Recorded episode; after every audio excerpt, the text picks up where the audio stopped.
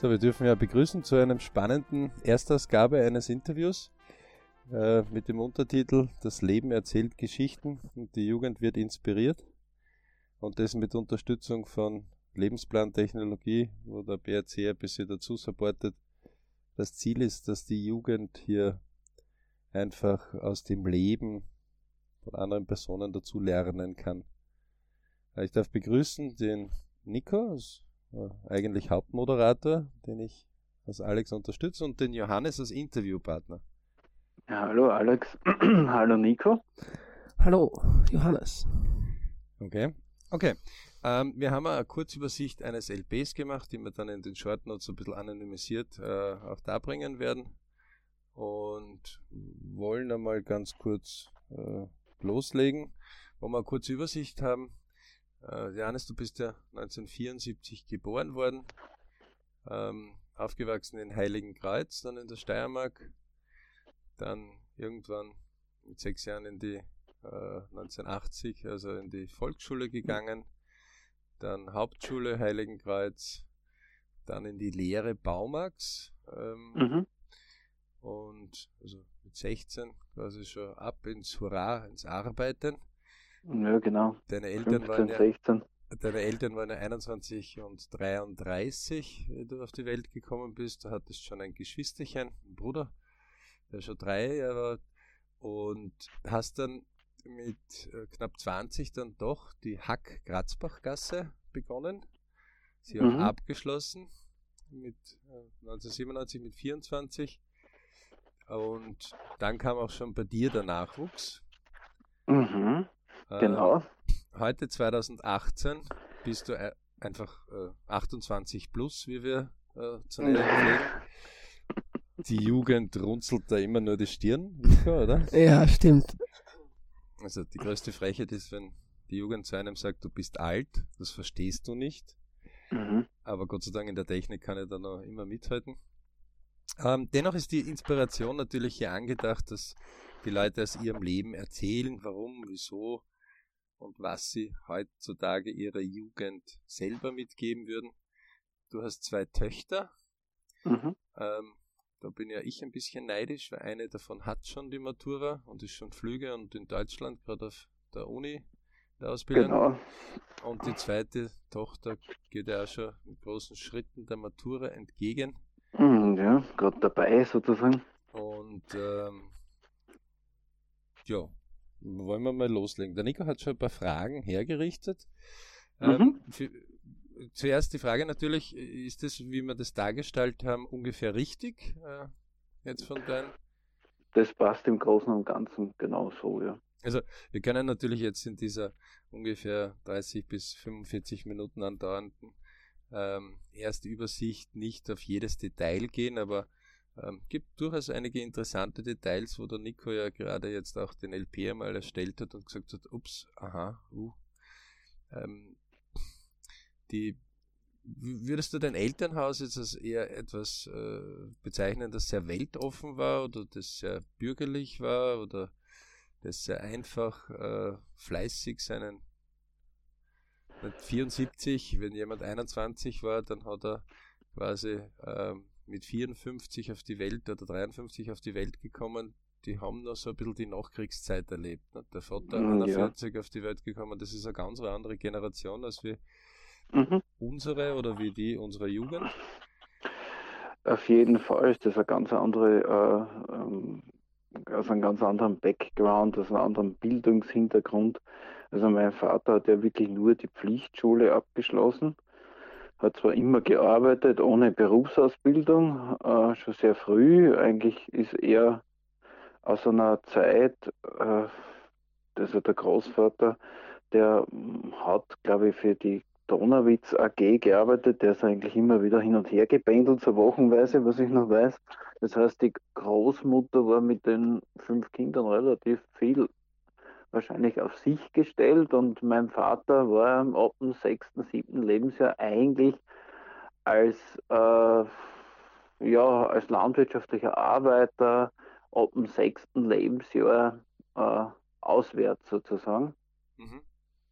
und hat schon immer wieder Kontakt gehabt mit, mit zu Hause, mit der Oma und ist immer halt wieder zwischendurch nach Hause. Aber eigentlich hat er ab dem sechsten Lebensjahr äh, am landwirtschaftlichen Betrieb in St. Marien bei Graz gearbeitet und hat nebenbei sozusagen als Nebenprodukt war die Schule sozusagen. Ja. Also das heißt, äh, in der Früh kurz äh, fünf, also vier, fünf aufstehen und dann, dass man um halb sieben Richtung Schule zu Fuß gehen kann. Dann nach Hause kommen, die Schulsachen zwangsläufig in die Ecke und dann raus zur Arbeit bis am Abend und am Abend, äh, so kenne ich das aus seinen Schilderungen, dann die Hausübung zu machen. Hat sie, glaube ich, in der Schule grundsätzlich schon ganz gut geschlagen, aber die Bedingungen waren halt nicht so, äh, dass man jetzt äh, sagen kann, da ist jetzt ein weiterer langer Schulweg anzunehmen. Dann ist mein Großvater relativ früh gestorben und die älteren Brüder, das heißt, mein Vater war der, das zweitälteste Kind, das überlebt hat.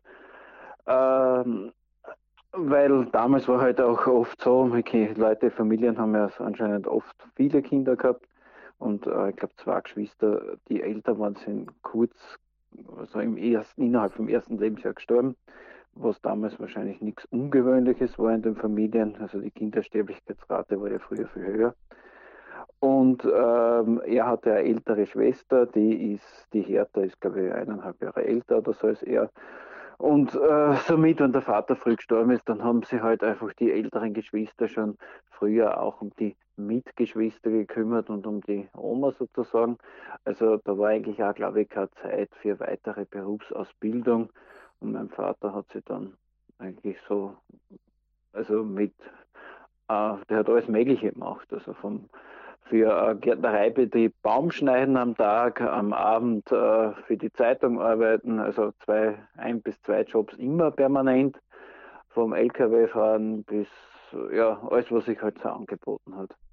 Ja. Immer fleißig, nebenbei Haus bauen. Also das heißt, heute würde ich sagen, okay, äh, gute Mittelschicht, weil wenn man jetzt sieht, den Standard, den meine Eltern erreicht haben, aus einfacher Arbeit mit schönem gepflegten Haus, äh, denen geht eigentlich nichts ab. Ja. Schön. So wird da nichts herumgejammert oder so, sondern da ist immer, immer mit den Händen gearbeitet worden in jeder Richtung. Das prägt natürlich auch. Da sehe ich natürlich viele Parallelen auch zu meinen, wie ich an Arbeit herangehe. Äh, ja, also um auf die Frage zurückzukehren, es ist ein sehr schönes Elternhaus gewesen, äh, natürlich mit Einschränkungen und keinen Urlauben oder so. Also dann später schon einmal so mal in die Berge fahren für ein paar Tage und wandern gehen, aber nichts, wo, wo man jetzt vom, vom Luxus oder so sprechen kann. Also nicht gleich auf nach Costa Rica oder irgendwo auf die Sandstrände? Nein, das Meer, glaube ich, habe ich das erste Mal, glaube ich, gesehen. Da bin ich eh die Zeit, wo ich im Auto gewohnt habe, äh, mit, einfach mit einer Freundin, die einfach äh, jetzt einfach nur eine Freundschaft war das, die wir angerufen hat. Sie hat gesagt, ja, sie hat Zeit und ich habe gesagt, ja, ich habe Zeit. Ich glaube, und dann sind wir einfach ins Auto gestiegen mit eineinhalb Bankomatkarten und 300 Schilling und sind nach, ins, nach Südfrankreich gefahren. Ich glaube, das war das erste Mal, wo ich das Meer gesehen habe. okay. Okay, das heißt, äh, kehren wir kurz einmal zurück. Äh, das heißt, Bruder, das heißt eher einfache, aber fleißige äh, Familie, die man sich vorstellen kann. Ähm, genau. Volksschule, in Empersdorf ja. ist jetzt gerade auch die Weltmetropol. Das ist, das ist einfach eine nächstgrößere, also eine kleine Gemeinde in der Nähe von Heiligenkreuz am Vasen. Und die haben halt, wie halt kleine Gemeinden, eine eigene Volksschule, aber dann halt keine weiterführenden Schulen, sondern einfach nur die Volksschule. Heiligenkreuz äh, ist ungefähr, in der Vasen ist ungefähr wie groß? Wie viele Einwohner? Oh, ah, das kann ich jetzt gar nicht sagen, aber es werden die haben ungefähr 5000, 6000 Einwohner, wie okay. die Marktgemeinde ungefähr haben. Heute also die Hauptschule gibt es ja eigentlich nicht mehr, heißt ja jetzt neue Mittelschule, wurde ein bisschen erweitert, äh, ist eigentlich eine gute Landschule mit gutem Ruf nach wie vor. Ähm, sie, einige Schulkollegen sind auch dann weitergegangen höher bildende Schulen wie Hack, HTL oder dergleichen. Also das, der, der, der Grundstandard der Unterstufe war durchweg sehr gut. Ähm, du bist ja dann äh, recht rasch, äh, quasi mit 15, 16, äh, 88, ähm, dann in die Lehre gegangen. Also hast du dann eine Lehre gemacht? Ne? Ja, also ich bin ja, wenn ich heute vielleicht über die Schule recht gut rede, also ich bin ja nie gern in die Hauptschule gegangen. Also nicht jetzt so aus Liebe oder so, ja, jetzt dementsprechend, nachdem die Motivation war, war es halt so, dass Warum? Halt die, Haben die Schulnoten die, nicht gepasst? Oder? Die Schulnoten halt nicht so gepasst, dass ich sage, okay, jetzt muss ich jetzt ins Gymnasium oder in eine höhere Schule weitergehen. Hätte mich zu dem Zeitpunkt gar nicht so interessiert. Äh, bisschen äh, Rehabilitation dazu war schon das Polytechnikum. Da habe ich ein, zwei Lehrer gehabt, die in Richtung Mathematik motivierend waren, wo dann auch die Leistungen gepasst haben. Also ich glaube, da habe ich die in einem, bei dem einen Lehrer habe ich meinen Mathematikunterricht von, von der Hauptschule im Vier, glaube ich, komplett nachgeholt. Das hat dann eigentlich alles funktioniert. okay. Also die Motivation ist ja ein großer Faktor. Und, äh, und aus, der, aus der Motivation habe ich gesagt, okay, ich, ich, mach, ich möchte eine Lehre machen.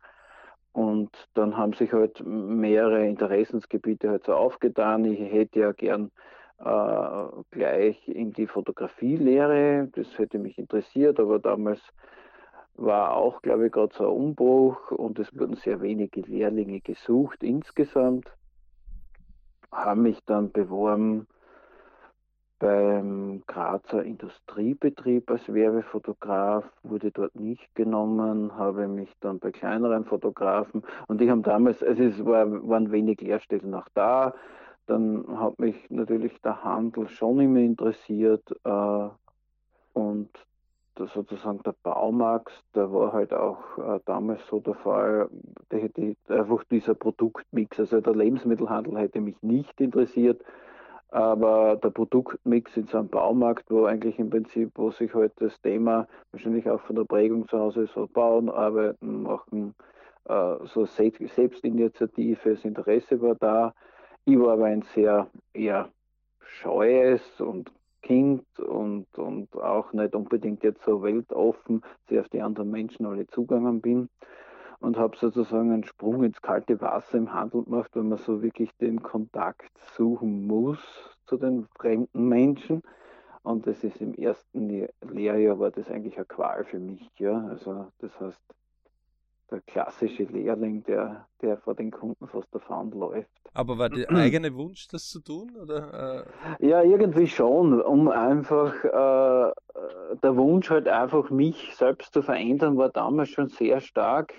Äh, einfach in eine, in eine Richtung zu gehen, um einfach selbstbewusster, weltoffener zu werden.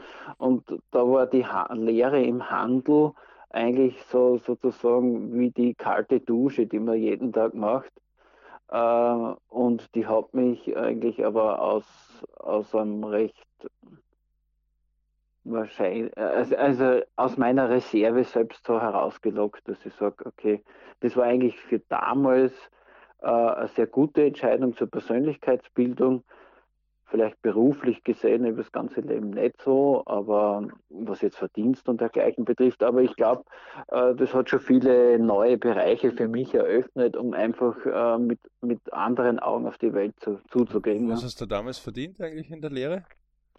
Huh, äh, ich glaube, im ersten Lehrjahr im Handel haben wir damals begonnen. Ich glaube, mein erster Lohnzettel waren 2970 Schilling oder so. Das heutzutage also, ungefähr. Das sind 150 Euro, müssten das so. das hat der Nico das letzte Mal fast. Ja, 150, 250 Euro müssten das sein im ersten Lehrjahr. Damals mussten wir auch, also ich habe ja die Berufsschule für diesen speziellen Zweig, für die Einzelhandelskauflehre, war damals in Hartberg in der Steiermark, also zwei Monate im Internat. Mhm. Ähm, bin ich am Anfang auch ungern hingegangen, weil Internat und Co. Aber das musste man damals auch noch selbst bezahlen. Also außen, aus der Lehrlingsentschädigung heraus oder halt die Eltern. Das heißt, diese zwei Monate Internat waren, glaube ich, damals eigentlich ziemlich genau die zwei Monatslöhne, die ich erhalten habe. Also da ist man unbedingt auf die, auf die Unterstützung von den Eltern angewiesen gewesen, dass man sozusagen das, was man so nebenbei Nebenverpflegung braucht äh, und Wäsche und vielleicht hier und da mal ausgehen. Das muss, muss man sich dann, dann doch wieder von den Eltern schnorren. Also das heißt, ich, das war eigentlich das, wo, was ich eigentlich sehr genossen habe. Ich habe dann auf einmal äh, Geld, ich habe immer schon ein bisschen Geld nebenbei gehabt, weil mein Vater hat ja damals bei der Zeitung gearbeitet, wir haben immer Gratisausgaben gehabt und da habe ich immer im Ort die Zeitungen immer, also so neben der Schule zugestellt und mir immer Taschengeld dazu verdient. Und daraus, das war ja auch so Motivation dazu, okay, eigenes Geld relativ schnell zu haben. Und wenn man dann auf einmal wieder, also ich habe sonst eigentlich kein Taschengeld äh, bekommen von den Eltern, aber halt in der Zeit von der Berufsschule, wo man sozusagen wieder ein bisschen mehr am, am Geldhand der Eltern hängen muss und wenn man eh im Hintergrund weiß, dass es eh nicht so leicht ist zu Hause, alles so, so über die Runden zu bringen, äh, ist das immer so ein bisschen eine unangenehme Situation gewesen. Okay. Ja. dann, dann kam er dann, dann bist du ja ein, äh, 81 fertig gewesen mit der Lehre. Äh, 91, ja. Ah, 91, genau. Äh, das heißt, äh, dann kam ein Jahr, wo du mal anscheinend durchgeschnauft hast äh, und einfach äh, normal verdient hast, aber dann kam plötzlich ein Wohnungswechsel auch daher, ne? Ja, also das, dieser, das ist halt der typische Umbruch. Man ist mit der Ausbildung fertig. Was 19, ne? 18, 19? Man kommt dann ein bisschen in einen besseren Verdienst von der Lehre. Und im dritten Lehrjahr verdient man knapp, was hat man damals verdient? So ein bisschen unter 10.000 Schilling als Lehrling im dritten Lehrjahr. Und dann macht man halt dann 3.000, 4.000 Euro verdient man dann als Ausgelernter mehr, wenn man die Lehrabschlussprüfung dann in der Schilling. Tasche hat. Schilling. Ja, also man hat dann Du hast gerade Euro gemeint. Schilling, das sind, das sind 14.000, 15.000 Schilling so, äh, bekommen. Das sind ja heute ja knapp ein bisschen über 1.000 Euro vielleicht. Äh, mhm. äh, sozusagen netto in der Tasche gehabt, aber wenn man jetzt die Inflation zurückrechnet, war das durchaus ein normales Durchschnittseinkommen. Ähm, und habe dann natürlich, äh, wenn man am Land wohnt, ist natürlich das erste Auto und sozusagen wie ein, so wie ein Befreiungsschlag in die Welt hinauszukommen, wann man will und nicht abhängig ist von allen anderen rundherum. Und das weiß dann ähm, auch nicht jeder, wann du heimkommst. Genau, äh, ja, es ist einfach, auch, das war ja auch nie so ein Thema jetzt von den Eltern her, die Begrenzung, aber wenn man halt, äh, sage ich mal, eine halbe Stunde bis zur Bushaltestelle geht und der Bus äh, dann am Wochenende äh, ja dreimal am Tag fährt ähm, und von der Stadt heraus auch vielleicht zweimal oder so, äh, dann ist man einfach eingeschränkt und dann, wenn man dann das Auto hat, dann geht halt auch viel Geld ins Auto, weil man halt tankt und das Ding einmal kaufen muss und Versicherung und Steuer. Aber man ist halt irgendwie auf eigenen Beinen mit eigenem Gehalt und ist ein bisschen unabhängiger da geht man natürlich mehr aus und da habe ich halt dann auch meine zukünftige Frau kennengelernt irgendwann und zwischen die, also zwischen Fortgehen, Arbeiten, äh, ja, habe ich halt einmal auch eine Zeit lang einmal im Auto gewohnt, weil mir das jeden Tag nach Hause fahren nicht wirklich geschmeckt hat und nicht, dass ich mich mit meinen Eltern verkracht hätte oder so, aber ich wollte halt ein bisschen so Freiheit. Heiligenkreuz zu Graz ist ungefähr wie weit? Ah, ist nicht so weit, aber damals ja, es sind kilometermäßig, werden es sein um die 30 Kilometer. Damals hat es ja noch keine Autobahn hinuntergegeben, ne? Ja, Autobahn gibt es ja auch jetzt nicht, aber halt, so, da gibt es halt einen Zubringerabfahrt und halt ein Dunkelchen mehr. Aber damals ist man mit, wenn Normalverkehr war, ist man schon eine Stunde irgendwie unterwegs gewesen. Ja, mhm. weil es, wieder fährt man die Strecke alles Ortsgebiet, was so durchgehend besiedelt ist und erst dann sozusagen nach Hausmannstädten eigentlich. Was war dein erstes Auto? Äh, das erste Auto, das erste Auto war ein Fiat Regatta. Den habe ich äh, kaputt gekauft, also havariert gekauft von meinem Onkel um einen Pappenstiel, ich glaube 3000 Schilling oder so, also wirklich gerade so ein symbolischer Betrag. Äh, war relativ neu und der Onkel, der hat irgendeinen Unfall gehabt und der hat das Auto einfach in die Garage gestellt und hat sich ein neues gekauft und dann habe ich ihn irgendwann gefragt, ob er das hergibt und mein Bruder hat mir dann über seine Firma und ich habe da so einen Bausparvertrag gehabt, wo, den ich mir halt während der Lehre so abgespart habe.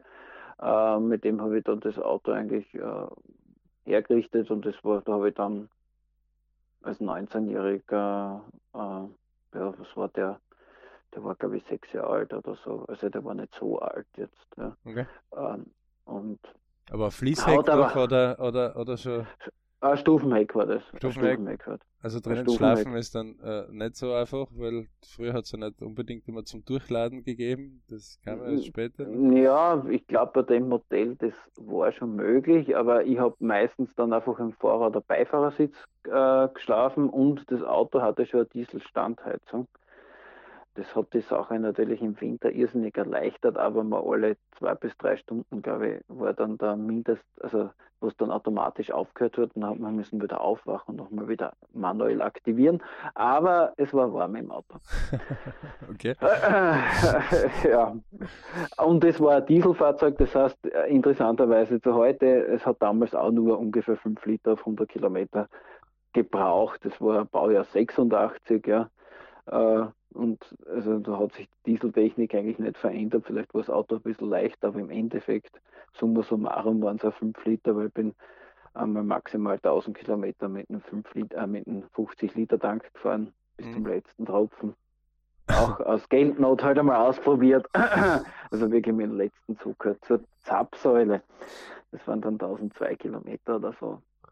Ähm, die, die, mit 20 hast du dann plötzlich äh, die Hack-Grazbach-Gasse Abendschule gemacht. Meine, das ist ja doch eine, eine ziemliche Herausforderung.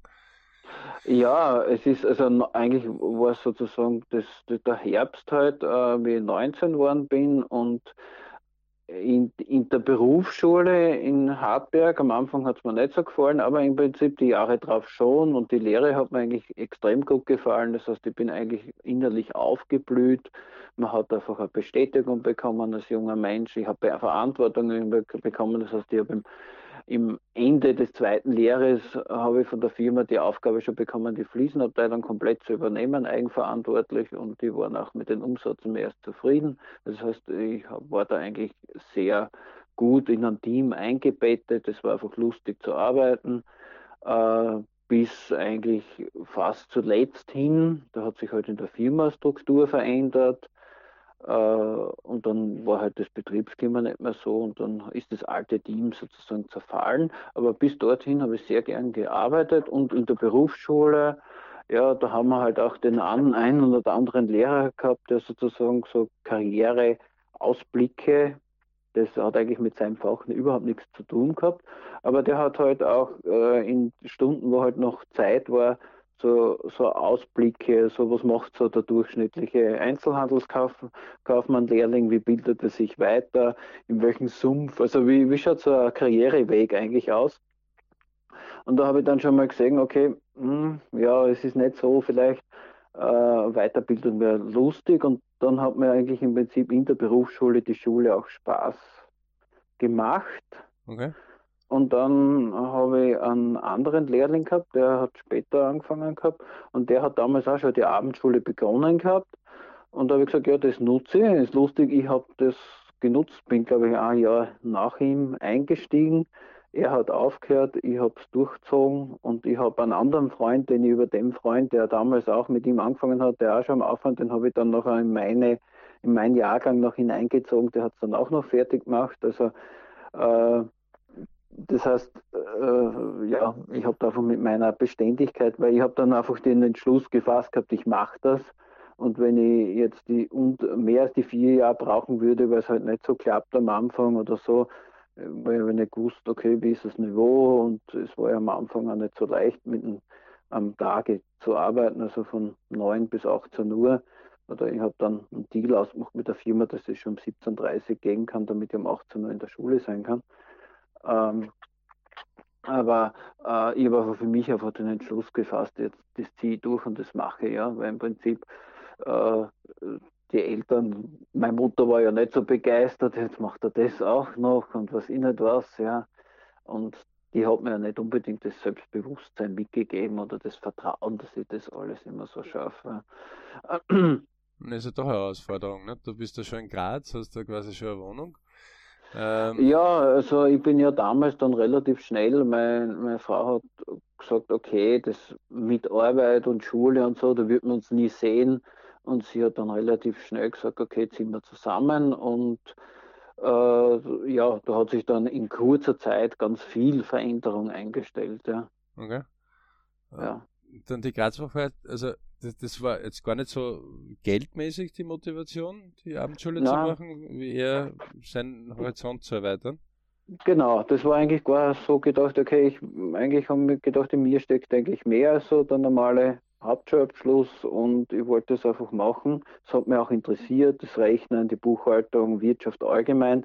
Schon mit dem Hinblick, okay, vielleicht mache ich dann auch einmal BWL-Studium oder was anderes. Mhm. Äh, habe mich eigentlich dann immer mehr für die Elektronik interessiert, was immer so irgendwie so ein Hobby über die HiFi war haben wir eigentlich immer so nebenbei die, in die Elektroakustik eingelesen mit Fachliteratur und Fachzeitschriften, habe dann angefangen, Lautsprecher zu bauen. Ähm, und irgendwann haben wir gedacht, okay, noch in der Matura fertig mache ich Elektrotechnik und dann haben wir auch inskribiert dazu. Also das war schon die Motivation, dass ich dann irgendwie studieren gehe. Aber dort hat's mir, dort habe ich mich überhaupt nicht wohl gefühlt. Äh, ja. Äh, nicht wohlgefühlt, ähm, wobei da ist ja schon die Elena gekommen, ne? Der erste Ja, kind. da ist ja die Elena auch schon gekommen und natürlich äh, äh, so, so parallel alles miteinander und die Ursula zudem, die hatte ja die Ausbildung als Kinderkrankenschwester gehabt, die hat das, die war schon äh, vier Jahre älter als ich, die hat das schon wesentlich besser verdient. Und es war dann halt auch eine wirtschaftliche Überlegung, dass ich halt dann hauptsächlich dann Richtung Karenzurlaub gehe, mich um die Elena kümmere. Das heißt, damals war das Modell, das staatliche Karenzmodell so, dass äh, das war recht jung, dass die, dass die Väter äh, auch in Karenz gehen durften und wenn beide äh, Elternteile sich entscheiden, in Karenzurlaub zu gehen, dann hat man 24 Monate Karenzurlaub äh, beantragen können, also okay. erhalten. Ähm, und egal wie man sich das jetzt aufteilt, und dann habe ich halt, äh, zuerst haben wir mal ausgemacht gehabt, zwölf Monate sie, zwölf Monate ich, geworden ist dann 13 Monate ich, sie elf Monate, weil halt einfach ein Jobangebot vom Landeskrankenhaus damals gekommen ist. Und ähm, ich habe dann halt sozusagen nebenberuflich gearbeitet und habe Karenz gemacht und also das erste Jahr aber nach dem, also wie die Ursula zu Hause war, habe ich dann beim Obi angefangen, einfach durch den Kontakt durch meinen ehemaligen Marktleiter, der hat ja mittlerweile gewechselt. Wie, wie gesagt beim Baumax ist ja damals äh, das Team ein bisschen zerfallen durch einen Umzug in einen neuen Markt, durch in, interne äh, Umstrukturierungen. Da ist sozusagen das mittlere Management äh, von den Praktikern zu den BWLern gewechselt und dementsprechend äh, sind dann aber auch die Teams in den Märkten zum Teil zerfallen, weil halt dann einfach nur Zahlen und nicht der Mensch äh, im Vordergrund gestanden sind. Und dann sind halt die, haben sich, haben sich die, die Menschen halt auf die, auf die Mitbewerber verteilt und ich bin da im Prinzip auch dann, äh, habe dann angeklopft und da bin ich mit offenen Armen empfangen worden, habe im Prinzip meine Gehaltsvorstellung, die hatte eigentlich ohne Probleme bekommen, die deutlich höher war als beim Baumax. Äh, und habe aber damals schon gesagt zum Einstellen, dass ich ein Jahr Vollzeit und dann in Teilzeit mit Karenz wechseln will und das war auch kein Problem. Und nachdem ich mich dort eigentlich so gut mit den Arbeitszeiten arrangieren konnte, äh, eigentlich fast so auf Wunschprogramm. Das heißt, ich habe dann äh, zur Karenz immer samstags dazu gearbeitet, weil da, also wenn man Karenzgeld bezieht, darf man nur eine gewisse Menge dazu verdienen, eine Geringfügigkeit. Und wie die Karenz dann ausgelaufen ist für die Elena, habe ich dann gesagt, okay, ich komme dann in Zukunft nur mal drei Tage die Woche, also nicht fünf Tage oder so, sondern ich komme jetzt starke Tage Montag, Freitag, da komme ich. Und jede zweite Woche am Samstag, weil es auch schon einkaufsstarker Tag ist. Und damit habe ich eigentlich eine drei Tage, also eine zweieinhalb Tage Woche streng genommen, aber eigentlich einmal drei Tage, einmal zwei Tage gearbeitet, habe Zeit für die Kinder gehabt und habe eigentlich ähnlich viel verdient wie eine Vollzeitkraft. Okay zu dem Zeitpunkt. Und dann ist die Jana gekommen. Ich, beide Kinder waren eh geplant, mhm. weil die Ursula damals deutlich sagte, davor sie 30 ist, will sie eigentlich das mit den Kindern abgeschlossen haben. Ähm, also ja. sie war 27 beim ersten und beim zweiten war sie glaube ich jetzt 30, dann ja, drei Jahre auseinander waren. Ähm, und deswegen habe ich eigentlich so lange beim, war eigentlich ganz, war nicht, war nicht unglücklich beim Obi, weil so mein Fahrrad erreichbar war. Also ja, aber es war halt jetzt nicht mein, sag okay, du willst jetzt ewig bleiben oder so. Und ein Freund von mir, der oder über die über also befreundetes Bärchen, ja, also eigentlich äh, Norbert und die Elke. Mit Norbert habe ich ja dann die Firma gegründet danach. Ja, ähm, aber auch klassisch, wo der Jana quasi schon drei war und die Elena schon sechs. Ne? Ja. Also ist, es hat immer irgendwas mit auch den Kindern ein bisschen was zu tun. Vor kurzem habe ich diesen lustigen. Das hat mit den Kindern, mit den Karenzmodellen zu tun, wo halt auch der Bereich Geld halt auch ein bisschen herfließt, ja. Und natürlich auch mit den Entwicklungsstufen, weil man nämlich die, die Kinder dann, die einen, die kann man ja dann immer mehr auch alleine lassen. Das heißt, es ist dann wieder mehr Zeit für Freizeit und Arbeit da. Mhm. Und dann kann man im Prinzip auch wieder den, den Bereich Arbeit hin und her äh, stoppeln anfangen ja? und sich einfach neuen Aufgaben widmen. Äh, aber die, auch wenn die Kinder nach wie vor viel Aufmerksamkeit brauchen, aber wenn sie dann halt einmal einen halben Tag in der Schule sind oder man hat halt dann andere Modelle, die Elena war bei der Tagesmutter am Vormittag, wie ich arbeiten war, weil die Ursula hat ja wirklich einen klassischen äh, Nein, also ja, ganz am Anfang nicht einen klassischen 9-to-5-Job gehabt, sondern im Krankenhaus beginnen halt die Dienste oft früher mhm.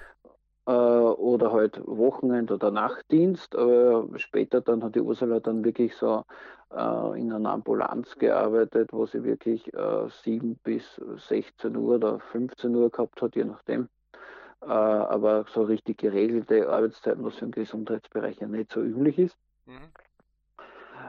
Ähm, aber das stellt sich dann natürlich ein, wenn die Kinder älter werden und dann die verschiedenen Ausbildungen anfangen, verschiedenen Schulen und Zeit brauchen oder dann weniger brauchen, dann kann man auch wieder wechseln. Ja. Okay, dann kam die eigene Firma, also was du so um die 30 rum, ne? Ja, genau. Also eigentlich war das geplant, dass ich weiter beim Obi bleibe und die Firma als Teilzeit äh, auch Teilzeit anfange. Also eigene also weiter, Firma in also welchem Aufbau. Bereich? Ähm, nachdem ich im Prinzip schon eigentlich damals, wie ich noch in Heiligenkreuz gewohnt habe, mit meinen Brüdern, eigentlich haben wir äh, uns selbst Saatanlagen gebaut, so als Hobby und uns hat der Bereich einfach sehr interessiert. Haben wir eigentlich immer schon ausgekannt und habe halt nebenbei beim Baumarkt habe ich ja zum Teil auch in der Elektroabteilung gearbeitet und habe eigentlich so nebenbei immer Saatanlagen verkauft und habe eigentlich die so einfach äh, den Kunden dann privat installiert und habe eigentlich mit dem Bereich immer mehr ausgekannt, einfach so nebenbei einfach im Autotech-Tag der Weise wieder mit Zeitschriften und Fachstudien also mir selbst beigebracht. Und der Norbert, der hat Elektrotechnik studiert, hatte zu Hause einen äh, Radio- und Fernsehbetrieb von väterlicherseits, also der hat, der war sozusagen doppelt vorbelastet, äh, was jetzt die Elektrotechnik betrifft. Und mit dem, den habe ich eigentlich über meine Frau gekannt damals und der hat mich gefragt, also er würde gern mit mir zusammen äh, so einen Betrieb machen, weil er hätte eine Idee, dass man so eine Art Servicevertrag macht mit Monat- oder jährlichen äh, Abo-Verträgen. Und mir die Idee gut gefallen. Ich habe dann den Teil, äh, habe ich dann gesagt, ja, spontan. Ich kenne mich technisch aus dabei für den Bereich, was wir machen wollen. Und äh, ich habe dann halt auch das Büro und die Buchhaltung übernommen von der, von der gemeinsamen Firma. Und so sind wir eigentlich im Jahr 2003 mit einer halben Jahr Vorbereitung und Vertrag ausarbeiten, was leisten wir in diesem Modell. Hin und her haben wir dann im Prinzip im Herbst 2003 gestartet. Ähm, musste das natürlich mein Arbeitgeber auch melden, das ist halt so ein Passus in den Arbeitsverträgen. Und habe mir eigentlich gedacht, sollte kein Problem sein. Bis jetzt war es eigentlich immer sehr flexibel. Also ich hätte mein Zwei-Tages-, Drei-Tages-Arbeitsmodell behalten. Mhm. mhm. Wir haben aber damals gerade einen Wechsel auch äh, dort wieder in der, in der Geschäftsleitung gehabt vom Markt. Und die neue Geschäftsleitung war halt nicht so flexibel wie die alte. Und die haben dann gesagt, na, das ist uns nicht so recht. Äh, sie hätten mich eher gerne, weil sie haben mir schon mal gefragt, ob ich Marktleiter Stellvertreter und dann halt Marktleiter Ausbildung bei seinem machen will. Das war nicht so jetzt mein Karriereweg, den ich gern hätte. Und äh, ja, dem gesagt, okay, wir werden uns einfach innerhalb von drei Monaten einfach äh, freundschaftlich trennen, aber wir werden uns trennen und dann habe ich gesagt, okay, dann muss ich halt gleich voll in die eigene Firma hüpfen. Mhm. Ja, also als Firmenstandort war da damals mein Wohnort, also in, der, in, in Graz, weil ja das sozusagen Familienbesitz war von meiner Frau. Äh, und da haben wir dann das Dachgeschoss als Büro verwendet und die Garage, sozusagen so eine richtige Garagenfirma als Lager und als zum Teil auch, wir haben ja hauptsächlich vor Ort beim Kunden installiert und repariert. Äh, und was nicht vor dem Kunden, also beim Kunden machbar war oder einlagern mussten, haben wir zum Teil bei mir gemacht. Später dann äh, haben wir dann äh, große Kellerräume noch bei meinem Kollegen äh, verwenden können. Der durfte das aber nachher nicht offiziell als Firmenstandort nicht verwenden, weil es halt äh, als Wohnraum gebundener Wohnraum gegolten hat. Da gibt es immer so rechtliche mhm. Einschränkungen. Ja. Ja. Man darf ja nicht überall einen Gewerbebetrieb haben. Wenn man Privatbesitz hat, ist das halt ein bisschen einfacher.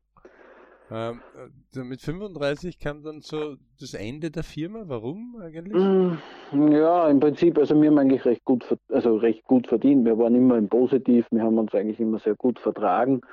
Äh, dieses, das Ende war so, es ist, ist meiner Hinsicht, ich bin also ein bisschen in Richtung Multilevel Marketing, das damals gegangen, habe damals eigentlich mit meinen paar Aktienanleihen auch nicht so schlecht verdient und eigentlich die schlechteste Einnahmequelle war zum Teil äh, die eigene Firma, aber mit dem höchsten Zeiteinsatz. Mhm.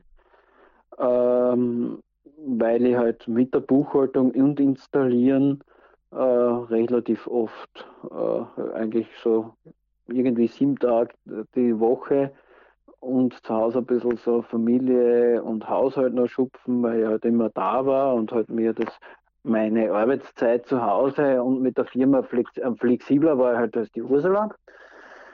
Und ähm, dann ist mir das mit der Buchhaltung und habe ich gesagt, okay, vielleicht lagen wir sie aus oder so und das wollte der Norbert dann nicht und das war dann, es hat sich eigentlich für mich jetzt kein, kein wenn ich das dann voraus damals projiziert habe, ich gesagt, okay, was machen wir jetzt?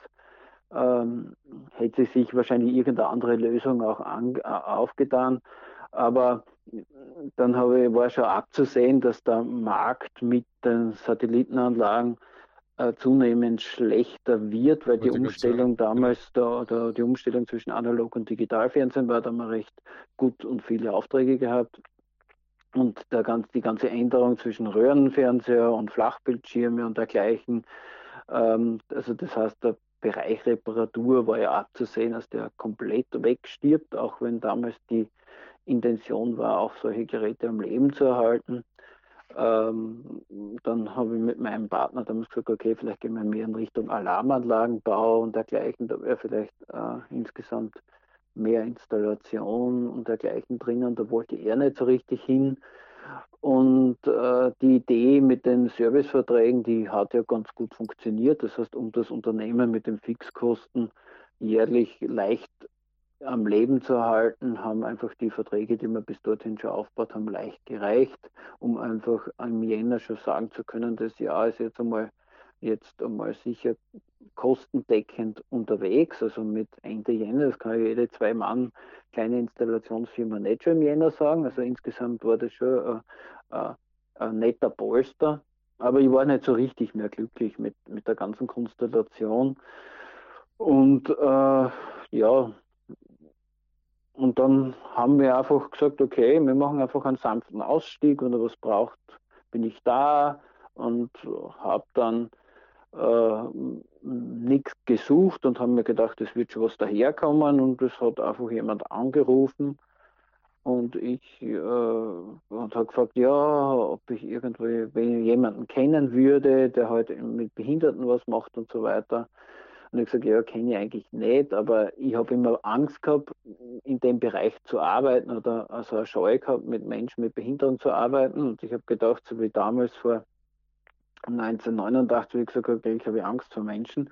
Eigentlich sollte ich mir eigentlich den Menschen stellen und gehe in den Handel haben mir damals gesagt, okay, hört sich interessant an, ich mach's. Die, der Verdienst in der Schule war sehr schlecht am Anfang und sage ich halt, die Umstände waren, also wenn ich im Nachhinein äh, mir das anschaue, würde ich es wahrscheinlich nicht noch einmal machen, aber es war, es war eine sehr schöne Erfahrung und ich muss sagen, ich bin sehr dankbar dafür. Äh, es wäre wahrscheinlich äh, vom Geld her, wäre es heute vielleicht, wenn ich einen anderen Weg eingeschlagen hätte. Äh, das Betreute, das heißt, du betreust dort einfach Behinderte? Ja, genau. Ich arbeite im Sozialbereich und mache eine sogenannte Schulassistenz. Derzeit mache ich sogar eine Universitätsassistenz. Das heißt, für Menschen mit Behinderung, die eine Ausbildung machen, äh, sozusagen die, dann ist man im Prinzip in Begleitung dabei und macht einfach, wenn jemand jetzt manuell eingeschränkt ist, die Schreibarbeit oder man lernt mit den Leuten oder man muss halt, man macht, man macht halt eine, eine Tätigkeit, die jetzt grundsätzlich vom Pflegerischen bis zum Schulischen äh, alles abdeckt. Also das heißt, man muss, also das, was mich halt fasziniert, ist einfach, man hat jetzt nicht immer nur eine Tätigkeit, sondern es ist einfach eine Vielzahl von man muss flexibel sein, es ist jede Situation anders, es ist jeder Mensch anders. Das heißt, ich habe äh, nicht nur oft einen Klienten, sondern zwei oder drei Klienten. Und das macht es eigentlich interessant. Ja. Man hat auch ganz unterschiedliche Bereiche äh, im Bildungswesen. Man hat auch Einblicke. Man ist kein Lehrer, man ist kein Schüler, man sitzt als dritte äh, Person mit einer anderen, als andere Instanz sozusagen in einer Klasse, in einer Pflichtschule oder im letzten Fall halt in einem Gymnasium, was ja bei uns ja keine Pflichtschule dann mehr ist. Äh, man ist überall dabei. Und jetzt bin ich gerade halt in studiere sozusagen mit, mit in der Geologie, für, also in der KFU Graz für Erdwissenschaften, mit der Anke und es ist auch sehr spannend und ein sehr schönes Arbeiten. Also derzeit mit okay. der Klientin ist es sehr schön zu arbeiten. Das sieht man auf deinem Lebensplan, das geht ja jetzt schon fast äh, über zehn Jahre. Ne? Das ja. nächstes Jahr ist es dann zehn Jahre. Also ja. die, die Tätigkeit äh, eigentlich einer der längsten jetzt gerade.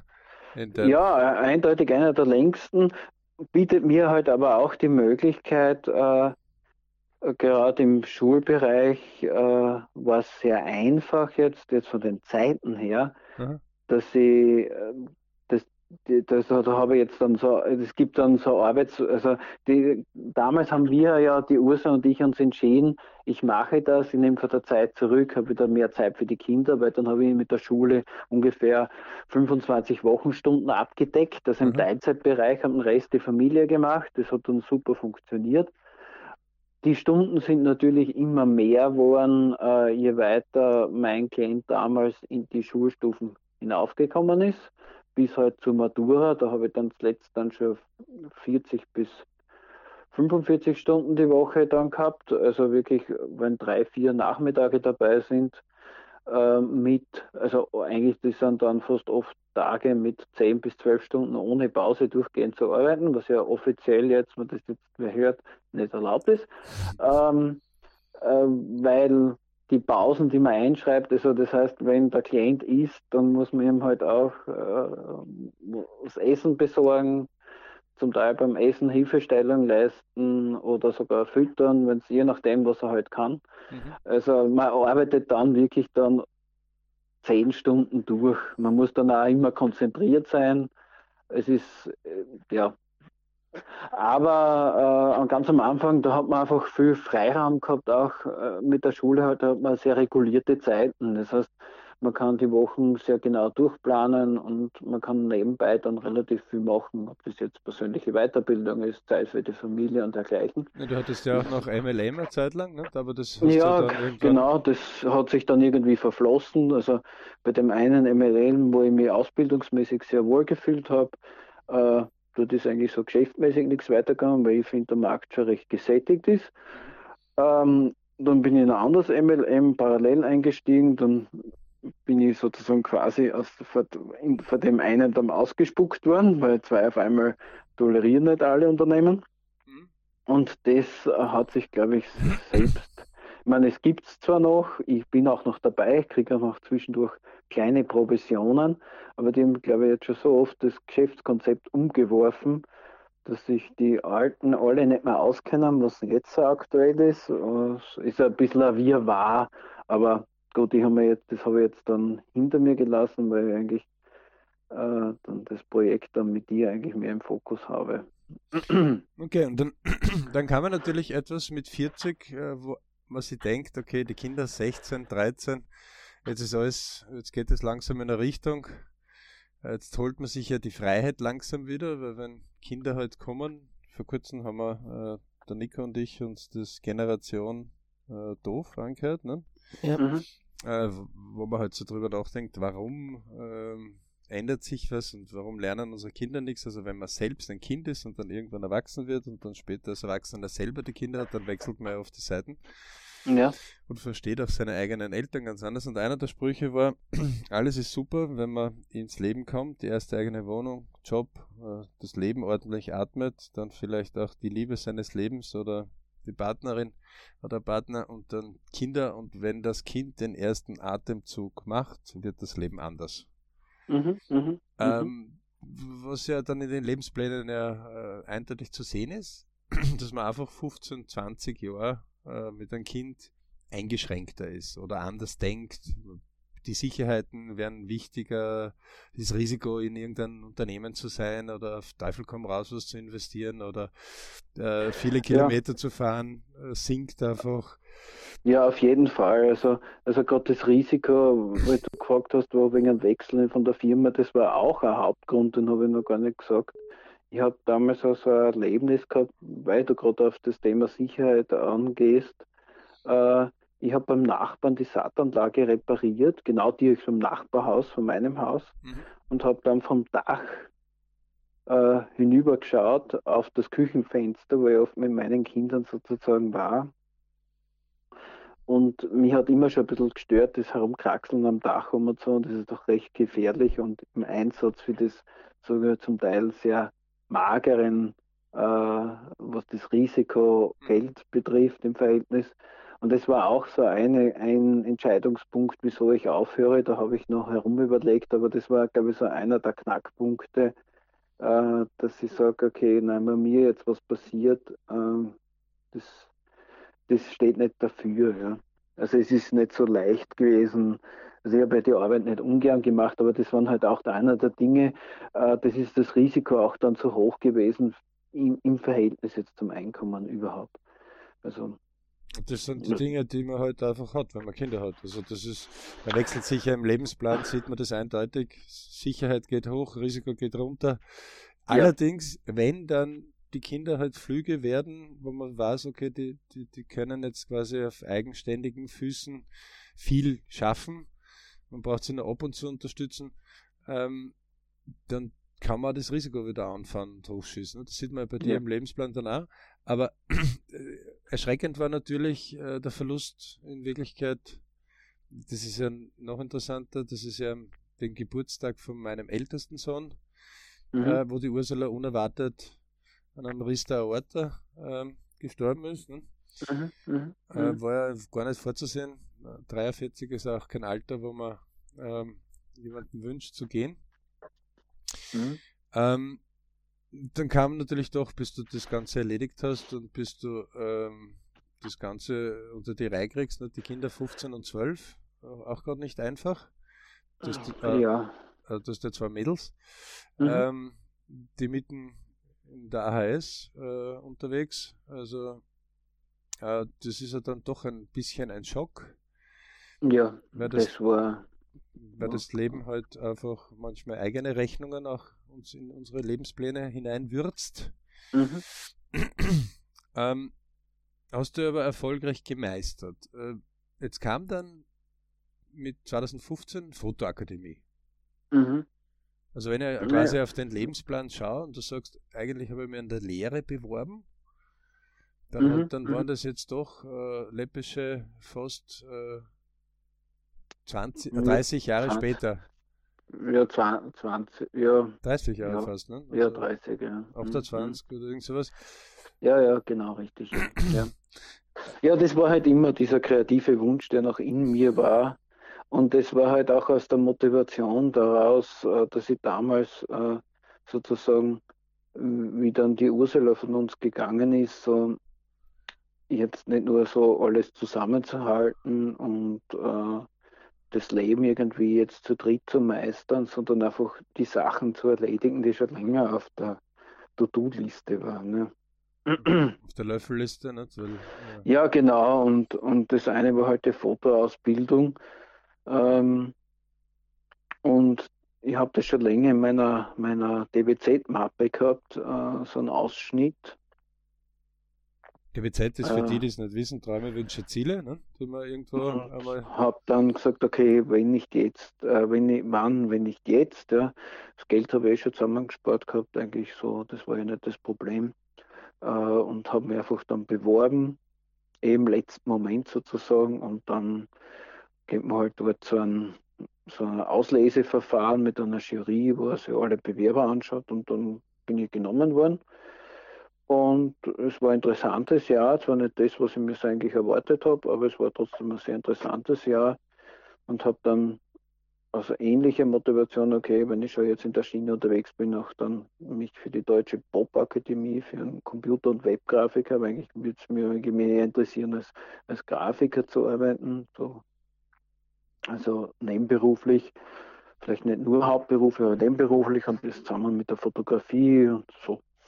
Also aber das sind sozusagen die, die Motivationsgründe, die halt auch noch immer nachwirken aus der Zeit, äh, wo man dann noch einmal so ein Refresh macht, okay, was will ich überhaupt im Leben? Und natürlich so, so ein Schicksalsschlag äh, ist dann einfach äh, ein, äh, ein, zusätzlicher Anschubfaktor, äh, das Leben umzukrempeln. Ja. ja klassisch auch de, deine älteste äh, 18 Flüge. War ja auch mhm, spannend. Ich kann mich noch erinnern, wo wir telefoniert haben und du gesagt haben, naja, jetzt soll es langsam wissen, was sie will nach der Matura. Genau, ja, das ist also eine Sache, äh, ich, nachdem ich ja selbst in der Matura-Klasse oder sozusagen in der, genau in der gleichen Schule mit meinem Klienten gesessen bin, habe ich einen speziellen Einblick. Das heißt, ich habe ja ständig mit der Altersgruppe zu tun gehabt und jeder hat äh, und im Endeffekt wissen ja fast alle nicht, was sie eigentlich nach, nach der Matura machen. Oder gibt es nur so ganz wenige Ausnahmen, die sagen, okay, das habe ich jetzt vor, das gehe ich studieren und die ziehen das dann durch. Äh, und die Tochter wusste das auch nicht im Zuge halt mit unserer familiären Situation ist halt so, dass natürlich ähm, äh, die Entscheidungen dann halt alle irgendwie zu dritt mit einem sehr offenen Gespräch gemacht werden. Und die Elena hat gesagt, nein, sie, sie braucht noch Zeit und so weiter. Und die hat sich dann aber entschieden, es gibt ja auch für Jugendliche jetzt dieses diese freiwilligen Jahre, das heißt, wo man sich in einem freiwilligen sozialen Dienst, einem freiwilligen Umweltdienst oder so wie im Roten Kreuz oder an Altersheim arbeitet oder so mal hingeben kann, dass man sagt, okay, ich brauche noch Zeit für meinen Lebensweg, ich will noch ein bisschen nachreifen. Ähm, das ist halt auch eine Gelegenheit, auch vom Gesetzgeber her, sich zu sagen, okay, ich kann mich noch orientieren ich kann was für die Gesellschaft tun und ich bekomme noch immer meine Familienbeihilfe. Es läuft alles so weiter ungefähr wie in der Schulzeit, aber man geht so äh, über. Und meine Tochter hat sich dann recht kurzfristig ein bisschen auch auf Druck meinerseits, äh, um die Wartezeit einfach nicht einfach so ungetan verstreichen zu lassen, hat sie sich entschieden, nach Polen zu gehen, ein Jahr ganz alleine und hat dort ähm, in einem Gymnasium gearbeitet und hat dort den Native Speaker für die Fremdsprache Deutsch sozusagen gestellt in einer Klasse. Das heißt, wo sie dann eigentlich selbst kurz vorher im Gymnasium als Schülerin war, war sie auf einmal auf der anderen Seite sozusagen als Lehrperson, als äh, muttersprachlich deutsch sprechende Person, um einfach Kindern die Fremdsprache Deutsch näher zu bringen. Und vor allem in Polen ist es sehr spannend, weil das halt natürlich äh, unser Bild, wie es wir von Polen haben, wahrscheinlich ja ganz anders ist, als was die Polen von sich haben. Aber es ist halt sicher nicht so leichtes Leben da im Osten. Also die war ganz drüben Richtung weißrussischer Grenze, wo sie jetzt nicht von Industrie und Tourismus nur so sprudelt, sondern sicher eine Region, die wirtschaftlich mehr zu kämpfen hat. Und für die Helena vom Feed, von ihrem Feedback her, vielleicht macht sie mal mit ihr auch ein Interview, ja, wäre auch wir, interessant. Haben, haben, wir schon in der Planung? wir wollten das schon fragen. Äh, äh, das war für sie auch ein Reifungsprozess, so wie ich wahrscheinlich mein Jahr nach der Lehre im Auto verbracht habe und äh, wo, wo einfach so ein richtiger, wo dann aus, aus einer Schülerin, die so behütet ist, eigentlich eine erwachsene Person, die eine Eigenverantwortung entwickelt hat und eine und die Planung für ihr Leben sozusagen in die Hand, selbst in die Hand genommen hat, so vollständig. Ja, obwohl ich immer, immer schon versucht habe, die letzten Jahre zuvor schon immer mehr und mehr Sachen in, die, in ihren Verantwortung, auch Amtswege und dergleichen, sozusagen zu übergeben oder heute halt mal gemeinsam zu machen und dann in eine Richtung zu gehen, dass man sagt, okay, das sind Dinge, die einfach erledigt gehören und die mache ich. Und ja. Und die hat sehr profitiert von diesem Jahr und hat sich dann dort entschieden, sie will was Grafisches machen oder was Künstlerisches und hat sich dann in Kiel in der Fachhochschule und sie wusste auch, sie will es nicht in Österreich machen, sie will es unbedingt im Ausland machen, im europäischen und hat sich dann eigentlich für, für die Kunst, also für die. Kiel ist wie weit weg von, von Graz? Na, Kiel war, wäre ja ganz im Norden, das war 800 Kilometer, hat sich in Kiel beworben und dann hat sich auch die Fachhochschule in Augsburg aufgetan, hat sich dort auch noch beworben. Augsburg ist jetzt äh, ein bisschen näher, ne? Das ist ein bisschen näher, das sind, glaube ich, knapp 600 Kilometer von da oder Wobei so. Ob 600 oder 800 ist auch schon wurscht. Ja, ja, also das ist, ich glaube, Kiel ist vielleicht sogar von Graz noch weiter weg, ja. Ähm, weil ja, und das eine wäre reine Kunstuni gewesen und das in Augsburg ist halt eine Fachhochschule und das ist es auch ein bisschen ähnlich wie in Österreich, dass die Fachhochschulen ein bisschen einen engeren Kontakt zum Wirtschaftsleben haben, also zu den Agenturen, mhm. zu den Unternehmen. Das, äh, und sie fühlt sich in Augsburg sehr wohl, also weil ja wahrscheinlich auch die Stadt so ein bisschen ähnlich gestrickt ist wie Graz von der Größe her.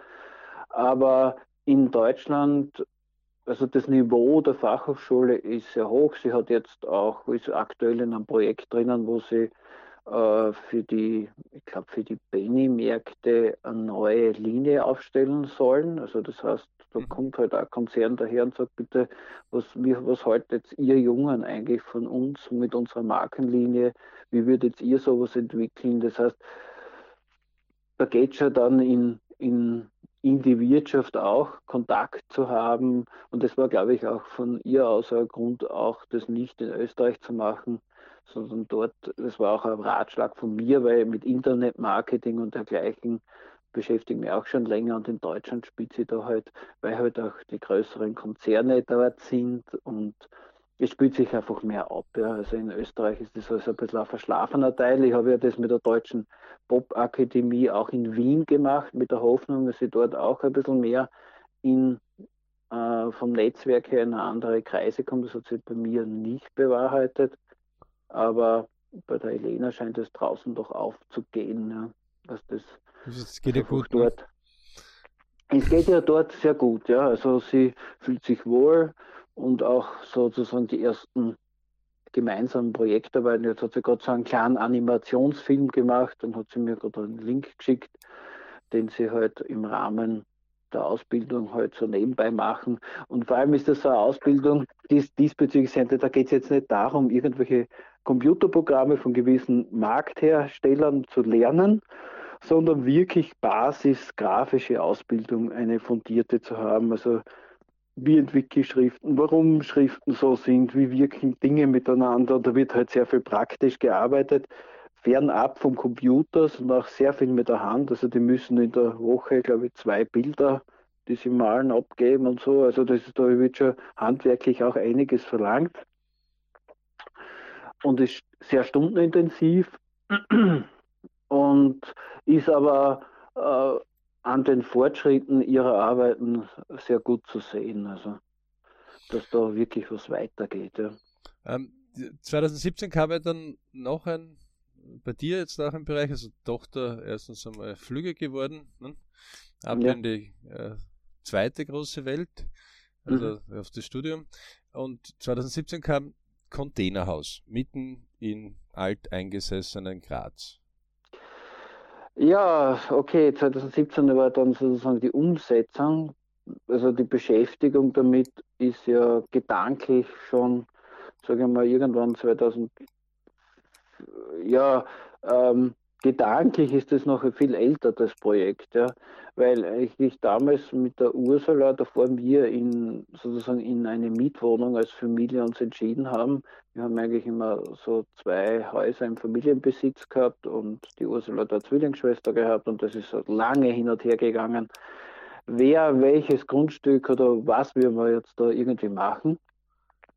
Und aus familiären Gründen hat halt dann die Lösung so ausgeschaut, wie sie dann ausgeschaut hat.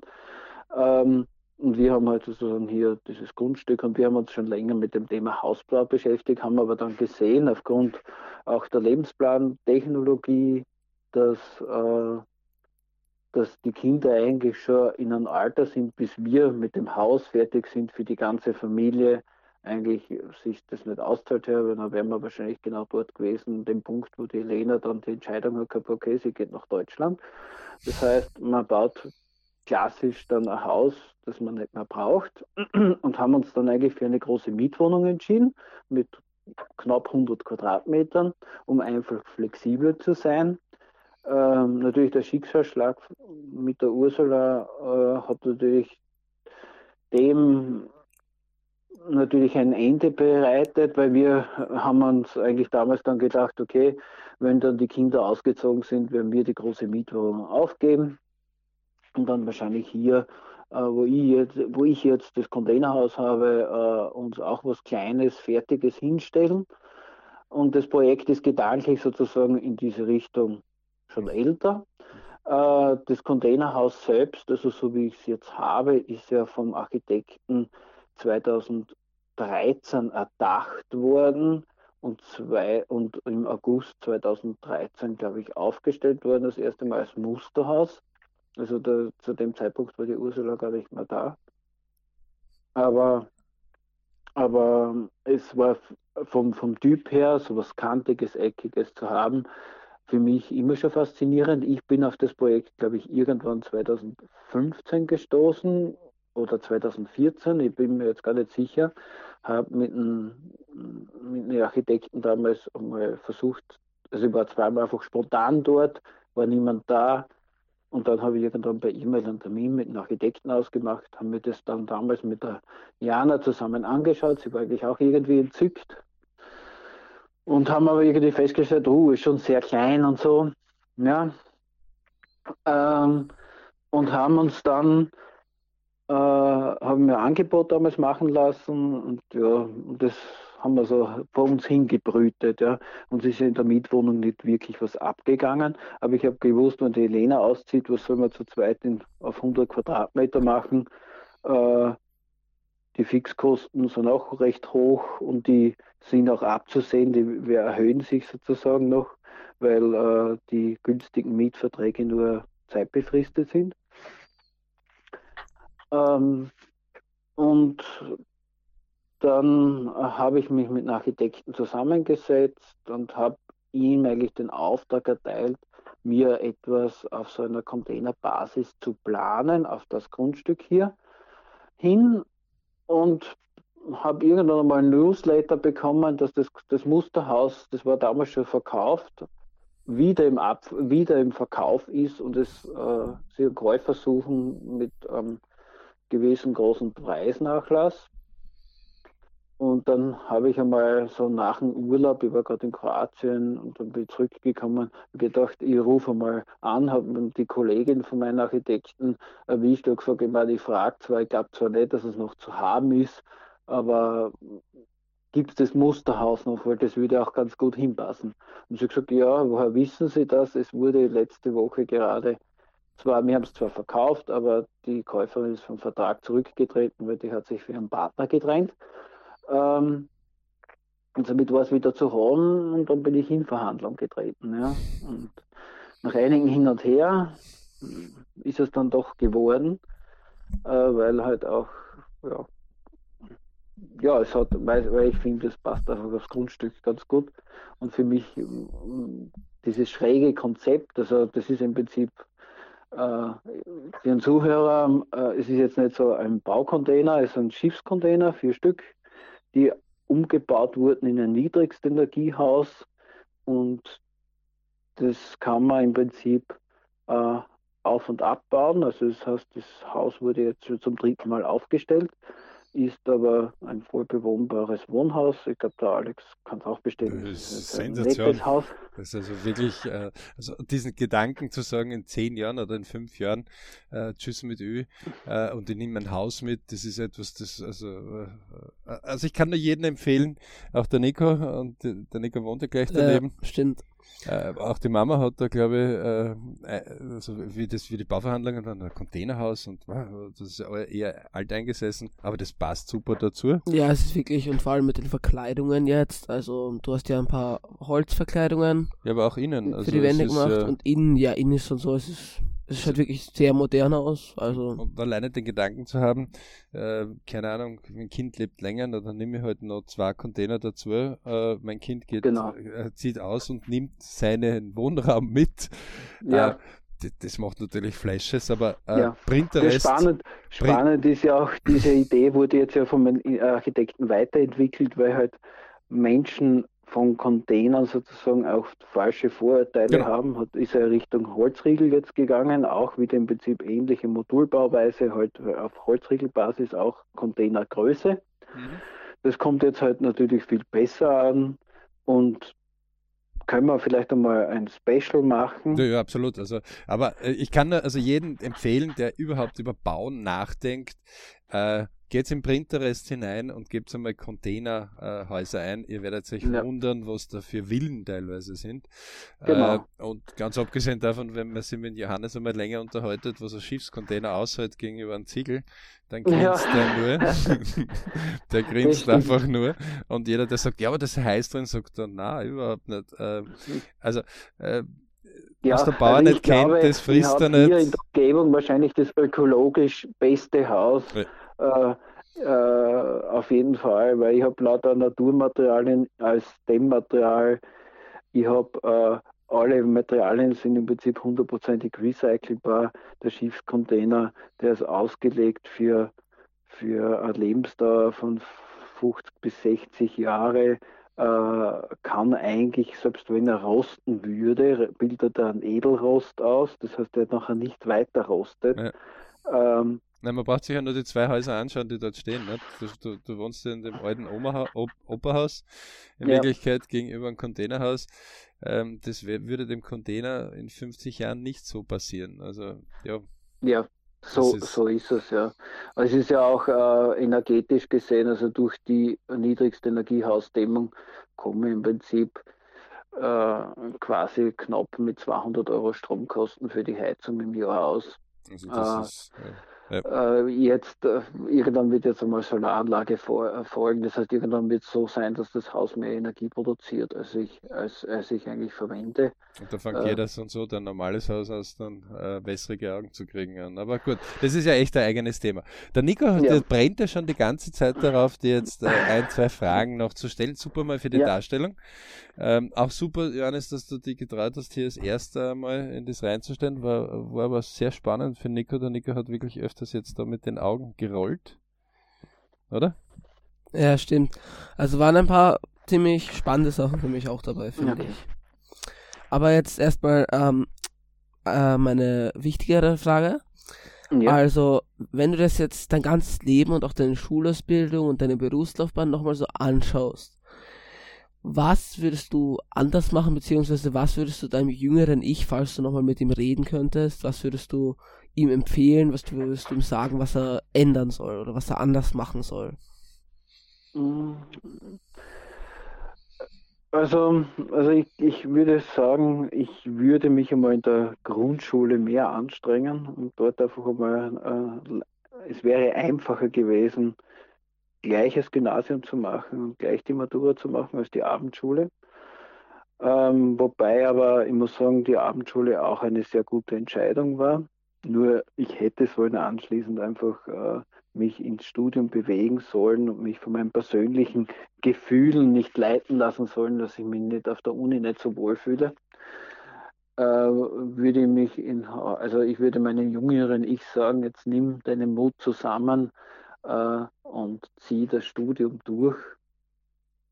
Das hätte sicher heute wesentlich bessere äh, Chancen, A, Selbstständigkeit oder auch im unselbstständigen Bereich, ist, sage ich mal, auf, der, auf dem Bereich Geld würde sich das eher äußerst positiv auswirken. ja. Das heißt, du würdest mehr Sicherheit haben, gewisse Jobs. Äh, Ja, ich würde mehr Sicherheit haben, aber ich würde wahrscheinlich mehr Flexibilität haben, um einfach Projekte anzukurbeln. okay.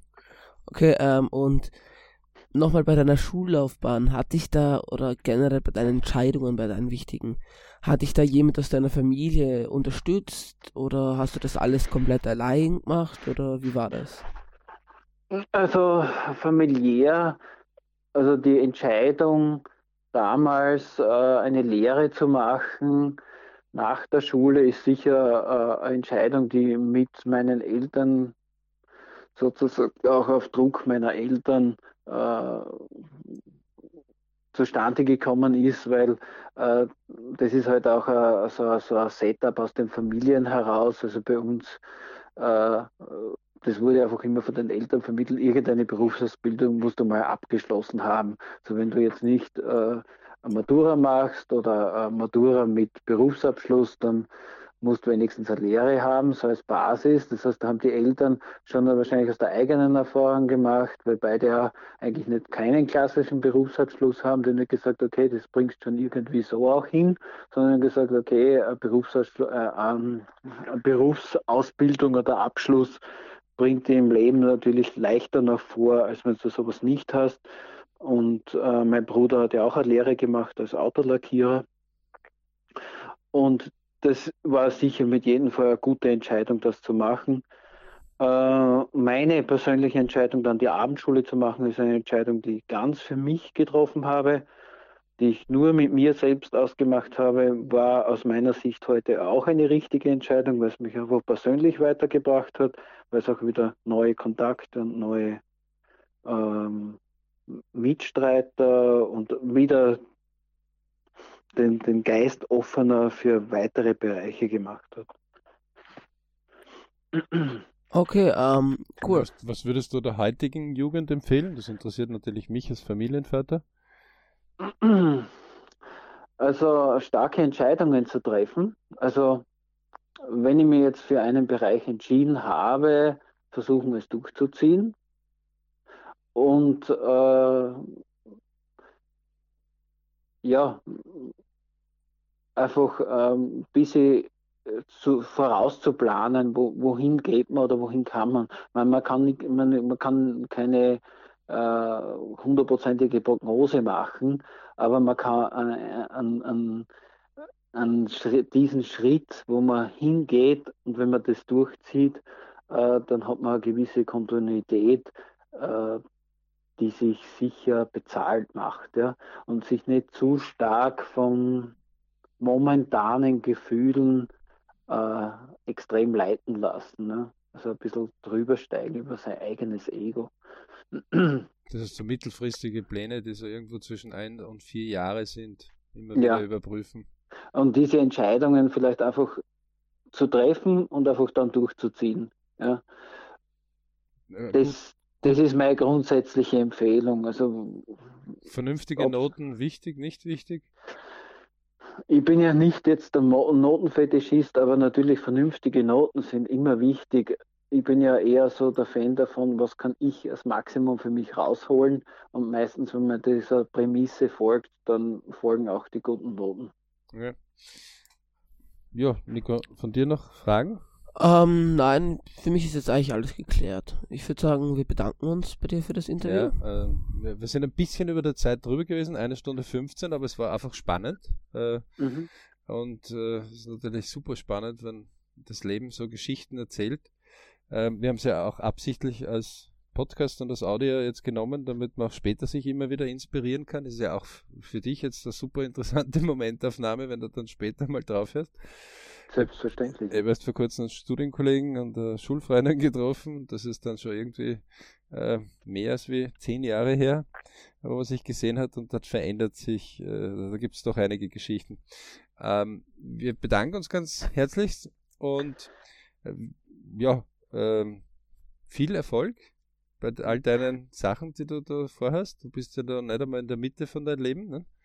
Ja, genau. Also, und ich habe noch etliches vor. Also ja, man sieht man sieht es auch, da, da, da fängt es an richtig erst zu vibrieren, also der Motor fängt richtig ins Kommen an. Mhm. Ähm, auch deinen Töchtern ganz liebe Grüße und an deine Familie. Und ähm, ja, man hört sich und sieht sich. Ja, ich sage auch danke fürs Interview, danke Nico, nur weiter so und danke Alex für das interessante Gespräch. In diesem Sinne, tschüss. Tschüss.